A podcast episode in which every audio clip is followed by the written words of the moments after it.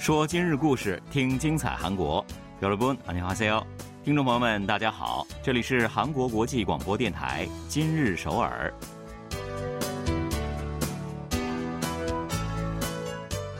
聚焦今日首尔，体会当下韩国，让我们带您走遍韩国的每个角落。让我们把最真实的韩国送到您的耳边。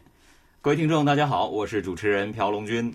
听众朋友们好，我是主持人易贤，很高兴与您相会在今日首尔。一直在等待故宫夜游活动重启的朋友们啊，好消息终于来了哈！日前呢，韩国文化财厅下属宫陵遗址本部。还有韩国文化遗产基金会正式发布消息，昌德宫的夜游活动“昌德宫月光祭行”将会从九月一号再次举行了。对啊，这次活动呢，从开始举办到今年已经是第十三个年头了。昌德宫是韩国古宫中景色最为迷人的一处啊，也是世界文化遗产，也是我的最爱。相信呢，很多朋友深有同感吧。那么，昌德宫到了夜晚。有了夜色的加持，更是美轮美奂了。是的，刚刚还和一贤老师在说呢，昌德宫真的很美啊。对呀，所以呢，昌德宫月光祭行呢，一直都是深受民众还有游客喜爱的一项活动了啊。那今年的夜游活动呢，将会一直举办到十月二十八号。不过呢，一周也只有周四到周日才可以进行哦。嗯，太可惜了。是，为了让更多的民众呢可以得偿一探月色下的古宫绝景，宫陵遗址本部计划将每日游客接待量的上限呢从一百人提升至一百五十人。那今年月光进行的新看点呢，就是首次列入夜游参观路线的西正堂外廊。西正堂呢，这是国家级指定文化遗产宝物啊。也曾经是朝鲜王朝国王日常办公的地方。嗯，去看看古代国王的办公室啊，跟咱有啥不一样？一定很有趣的。对。除此之外呢，游客们还可以在乐山斋后院的上凉亭，一边听大村演奏，一边欣赏城区夜景，还可以在眼镜堂观看以孝明世子为主题的演出。是的，是的。那昌德宫夜游的最大特点啊，就是同时有美景，还有音乐可以欣赏嘛。嗯。那希望去体验一番的朋友呢，一定要抓紧时间在网上预购门票啊！刚才呢我们也说过啊，今年的这个游客接待量虽然是提高了上限，但是呢也只有一百五十人嘛，感觉这个抢票大战呢依旧是免不了的。是啊，预约呢已经从二十二号开始了，想去的朋友们得赶快把这事儿安排上。是，那要是能够买到中秋节的门票的话呢，在中秋之月下漫步昌德宫。那应该是很多人二零二二年最为浪漫的事情了吧？大家加把油啊！好的，那接下来呢，让我们一起期待昌德宫的月色，一边走进今天的今日首尔，看一看本期节目为您安排了哪些内容呢？嗯，七十年前曾经在独岛下海采捕的济州海女重返故地，寻找过往痕迹。经过半个多世纪，再次来到曾经的谋生现场，会有什么样的感受呢？炸鸡超越新奇，拌饭还有烤五花肉成为了最受外国朋友喜爱的韩国饮食。是什么让炸鸡成功逆袭，重新定义了舌尖上的韩国呢？社区的小商小铺携手共建线上销售平台，发挥优势，弥补短板，通过开拓新销路挽回颓势，在与大企业的激烈竞争中成功扳回一局。好的，稍后呢，就让我们一起走进今天的今日首尔吧。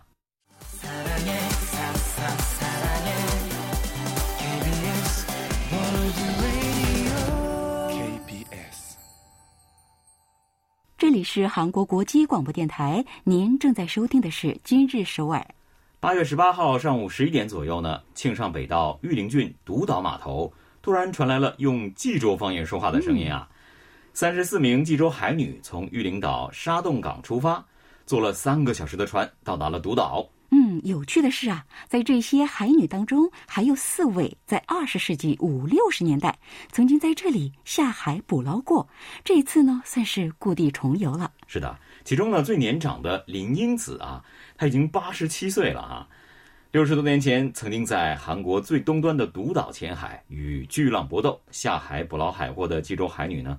年过八旬，再次踏上独岛的土地，我觉得这件事儿本身就非常有意义了。是啊，而他们此行呢，还包含着更高一层的深意呢。嗯，青山北道和济州道从宣示独岛领土主权的角度出发，对重新审视当时济州海女们的开拓时达成了共识，并促成了这次独岛行。是的，八十二岁的海女奶奶金贡子四处环顾，感慨万千啊。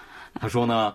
当年我来到独岛下海的时候，还只有十九岁呢。哇，他说那个时候呢，他们是用麻袋装上沙子来搭起临时的住处，每天呢都会下海去捞海带。嗯，八十七岁的海女奶奶林子说了，她呢是二十七岁的时候跟着其他伙伴们一起来独岛的。当时啊，他们会把采捞来的海带呢在独岛的一侧晒干，然后卖掉，或者是带回济州岛去。是的。大家都知道呢，所谓的海女啊，就是指那些不用潜水装备、徒手潜水捕捞的女性渔民。她们靠大海讨生活，一年四季呢靠采捕鲍鱼、海螺、海参等等来维持生计。嗯，所以呢，有听友也许会问了：当初济州海女们从那么老远去到独岛，为什么只捞海带呢？不是独岛周围啊，海域水产品是非常丰富的吗？对呀，那海女们呢就介绍说啊，当时这个运输条件是不太好的。刚没提到坐船要三个小时嘛，哈，现在都要三个小时呢。所以呢，像鲍鱼啊、海参啊、独岛虾等等，现在很有人气的独岛水产品呢，是很难运输的。再有就是当时人们的收入水平都还比较低，高价的水产品销路并不是很好了。所以呢，他们就把采捞的重点集中在了海带之上。而且啊，独岛的天气以变幻莫测著名呢。对于见惯了大风大浪的济州海女们来说，在独岛下海捕捞啊，也并非易事啊。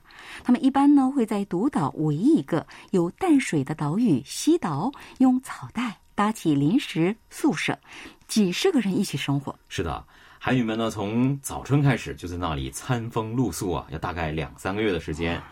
每天呢都下海捞海带、晒海带，这样反复着同样的生活，这就是坚韧的代名词吧。嗯，实际上呢，济州海女踏上独岛，可以追溯到日本帝国主义强占时期了。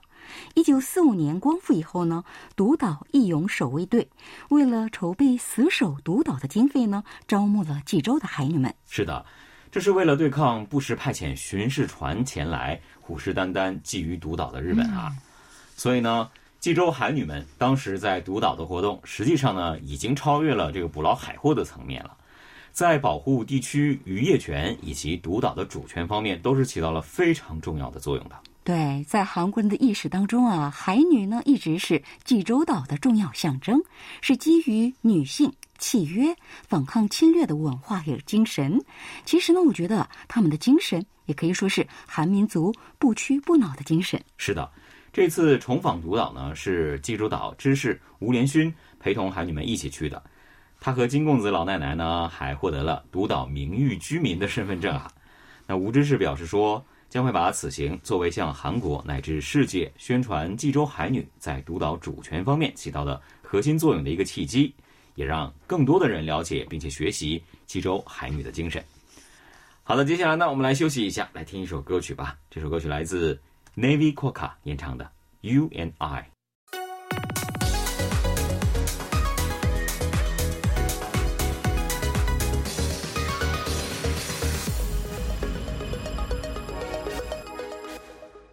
欢迎回来，这里依然是韩国国际广播电台今日首尔。一直以来呢，韩国饮食的代名词啊，不是 kimchi 新奇，或者是拌饭，或者是烤五花肉啊。但是最近呢，可不一样了，炸鸡。当仁不让的占据了 K 饮食榜海外畅销榜单的首位。嗯，准确的说呢，这里的炸鸡应该是韩式炸鸡啊。虽然呢，炸鸡很多国家都有嘛，但是像韩式炸鸡这样的口味甜辣、外酥里嫩又有各种各样的这个味道的，嗯会吃的让人停不下来的炸鸡呢，就只有韩国才有。是啊，很多外国朋友啊，吃过韩式炸鸡后都会惊叹，此味儿只能天上有啊。对，业界人士介绍说了。外国的炸鸡大部分炸出来都有点软乎乎的，然后呢蘸上或甜或辣的调料吃，而韩式炸鸡会在米里加入各种调味品，然后炸的又酥又脆。对，所以呢，对于外国朋友来说呢，这是一种从未体验过的味道吧？没错，实际上，根据农林畜产食品部的二零二一海外韩餐消费者调查，外国人一年间最常吃的韩国饮食不是新奇，也不是拌饭，而是韩式炸鸡，占到了百分之三十。没错，随着韩式炸鸡在海外市场人气越来越高，哈，韩国炸鸡品牌呢，为了抢占市场。竞争也是愈演愈烈了。嗯，品牌很多嘛。对，不可否认的是啊，韩式炸鸡进军海外并站稳脚跟，最初是得益于韩流热潮的助力了。借助明星效应啊，韩式炸鸡不仅在国内受到追捧，在国外也在无形当中做了广告。对，那提到这个话题呢，我们就不得不提二零一三年的韩剧《来自星星的你》啊。嗯，这部剧当时热播呢，主人公一句。下雪了，怎么能没有炸鸡和啤酒？这样的一句对白，就让中国的韩式炸鸡店遍地开花，总销售额呢是同比增长了百分之三百。还记得啊，当时不少旅行社也一度把这句台词作为宣传文案，吸引了大批中国游客等海外游客，为了体验鸡皮而来韩国旅游。是的，不过呢，现在的韩式炸鸡啊，可以说已经不再为明星效应所左右了，而是凭着实打实的口味儿，抓住了当地消费者的胃口，得到了他们的欢心。因此呢，最近韩国炸鸡品牌的目标市场也开始变得更加多样了。例如，韩国炸鸡品牌之一的 BBQ，最近呢就在主攻美国的市场。那目前呢，BBQ 在五十七个国家运营着五百多家门店哈。仅最近六个月，北美的加盟店呢就增加到了二百五十多个哇。另一个炸鸡品牌 k u n e 也于十二号在美国洛杉矶开了一号店，正式进军北美市场。孝村炸鸡则从去年开始致力于鸡肉消费量较多的中东地区。嗯，BBQ 呢，去年十二月在中东迪拜是开设了一号店，人气相当的火爆啊。这一个月的销售额就达到了一亿五千万韩元，哇哇！这些品牌啊，虽然采取了不同的战略，但是仍然具有一个共同的特征啊，那就是味道要尽可能的保持韩国的特色，但在营销上要考虑地区特色。嗯，例如 BBQ 呢，为了原封不动的保留住韩国的味道，这个酱料还有粉包呢，都是直接从韩国运送来的啊，以此来保证真正的韩国味道。但是与此同时啊，他们也在开发反映了当地国家特性的商品，比如孝村炸鸡呢，就在素食主义者较多的马来西亚推出了素食菜品；而在偏爱鸡翅部位的美国呢，则把鸡翅作为拳头商品。根据进军国家的不同，各品牌的事业模式也是出现了这样的百花齐放的趋势了哈。比如说 BBQ 除了韩式炸鸡的王炸组合，炸鸡配啤酒门店。他们还在经营家庭餐厅式的这样的门店，以及同时推出了披萨的烘烤食品门店。也就是说啊，根据当地消费者的饮食文化，构建了多种事业模式。还有，在美国啊，人们习惯于直接购买货架上事先准备好的商品，所以呢，BBQ 还在卖场里专门开辟了 Grab and Go 的自提式取餐柜台。这样一来的话，在这个中国的话，是不是最受欢迎的应该是麻辣口味？除了卖场模式呢，韩国炸鸡品牌还将韩式炸鸡的最强优势，那就是配送，嫁接到了海外市场上啊。一般情况之下呢，韩国品牌进军海外的初期，其实都会采取，比如说入驻购物中心之类的商业中心来开设门店这种传统的方式了。没错，但是呢，孝村炸鸡呀，却。剑走偏锋，他们与美国当地的配送公司签署了合作协议，不断推广配送专门卖场事业。在韩国呢，配送可是炸鸡的标配了啊！业界人士介绍说，虽然在美国，炸鸡配送至今还是一种比较陌生的文化了，但是呢，新冠疫情爆发以后，配送的需求正在增加。如果说能利用好这个机会的话，并且很好的结合韩国的经验进行推进，应该是有胜算的。何止是有啊，应该是胜券在握吧。嗯，只要吃过一次配送的炸鸡，我想不会有人会放弃这种可以轻松便捷的获得美味的方式吧。没错，那我记得呢，有人说过啊，韩国人对于炸鸡的感情呢，就近乎于爱情，因为呢，你只要一想到炸鸡，幸福指数那就会飙升哈。所以呢，我想吃过韩式炸鸡的外国朋友呢，也一定会很快就陷入爱河的。好的，接下来呢，一起来听一首歌曲吧。NCT Dream 演唱的《北极星》，不要走开，马上回来。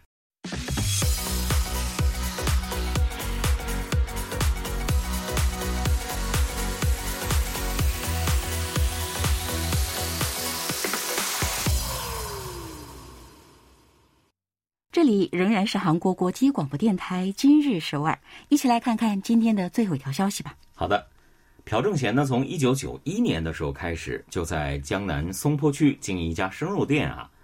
那从几年前开始呢，店里的生意就开始走下坡路了啊。在百货商场啊，还有大型超市的线上线下的多重夹击之下呢，他跟很多的社区小商户一样，是变得愁眉不展，不知道该怎么样把生意继续做下去了。嗯，但是呢，从去年十月起啊，朴正贤又忙碌了起来。除了之前的常客们，还多了很多网上的订单。顾客们通过线上平台下单，有人说要买煮汤用的猪肉，有人说要买烧烤用的牛肉。嗯。还有顾客呢，在订单留言上写着要厚一点、要细一点等等这种非常具体的要求。朴正贤呢，就按照他们的要求，把肉一一的切好，然后呢，给买家配送出去。他说了，自从去年十月跟附近的肉店一起加入到了地区平台。一个月多的时候呢，能有六十多单都是在线上接到的。嗯，还有位于京畿道华城市的超市 Big Mart 松山分店，最近的送货件数呢也翻了一番呢。之前每天只有电话订货或者是访问顾客的五十多件外卖，但是加入社区超市抱团开发的应用程序以后呢，每天的外卖件数呢上升到了一百一十多件。是的。地区小商铺们呢，一直苦于无力和大型电商平台较量，但是后来呢，他们发现一家两家店铺可能是势单力薄吧，但如果是几十家、几百家乃至几千家的小店铺联合起来，是不是就会人多力量大了呢？当然了，而这一想法的实践版，就是刚刚我们提到的那类地区小商铺聚集起来，共同建立的网上平台了。肉店老板朴正贤加入的那个平台就有五百四十一家社区的小型肉店呢。嗯，那还有一个平台呢，比较有名的，他们是聚集了两千七百家的社区超市啊。靠自己的力量无法构建在线订购系统的社区小商铺们呢，纷纷都开始和地区基础在线平台企业合作，来探索新的生存方案了。有了专门企业的助力啊，社区小商铺的应用程序呢，不仅仅是单纯的在线订购，还提供多种结算系统和打折优惠券、活动通知等服务。其中具有代表性的就是聚集了两千七百多家社区小超市的一个平台啊。那这些小超市呢，主要出售的是一些日常的食材，而这个平台不仅提供线上购物，还有送货的服务，还免费提供社区超市。在下午五点到六点左右临时实行的快闪折扣活动啊，或者是今日特价等优惠信息来给用户们。嗯，这些服务啊，深受像我一样精打细算一族的欢迎呢。如果正有时间的时候，叮咚短信提示附近商店正在折扣，那么穿着拖鞋走过去啊，就能买到折扣美好的商品，这也是一种小确幸吧？对吧？那尤其是在现在啊，很多人都在勒紧裤腰带进行零支出接力嘛。还有一个平台呢，有三百多家的小区超市加入啊，它是首尔市运营的 Zero Pay 项目旗下的合作企业创立的，在这里购物呢，还可以用 Zero Pay 来结算呢，更方便了。对呀，这种结算方式呢，具有能为中小商户节省手续费的优点了。去年十一月开始上线服务的一家以社区肉店为主的平台，聚集了五百多家肉店，在这里购物啊，有个特点。也是一个优点吧，就是可以在下单的时候备注具体的要求。没错，一般的大型超市或者是百货的食品店呢，出售的肉制品，其实都是已经切好了并且包装好的。而社区小肉店的平台呢，就可以根据消费者的要求，像我们刚刚说的啊，现切现卖，我要细一点，或者是我要小一点，这一点是非常有魅力的，而且是更新鲜的。对，肉店老板们都说啊，加入了这个平台以后啊，虽然也有之前的常客从线下转移到线上，毕竟是更方便嘛，嗯，但是新顾客还是占到了大多数。对。越是海鲜啊、肉、蔬菜等等这样的新鲜食品呢，人们就越喜欢在离家比较近的社区商铺里购买啊。这一点呢，其实就是他们最大的竞争力嘛。都说众志成城，小商铺团结起来的话，大企业的山头似乎也没有那么高了吧？好的，今天的今日首尔节目又到了结束的时候了，非常感谢各位的收听。在节目最后呢，还是一起来听一首歌曲吧，是由阿班在卡帕演唱的《那天的我们》。好，在此我和龙君也要跟大家说再见了。嗯，여러분안녕히계세 요。 안녕히계세 요。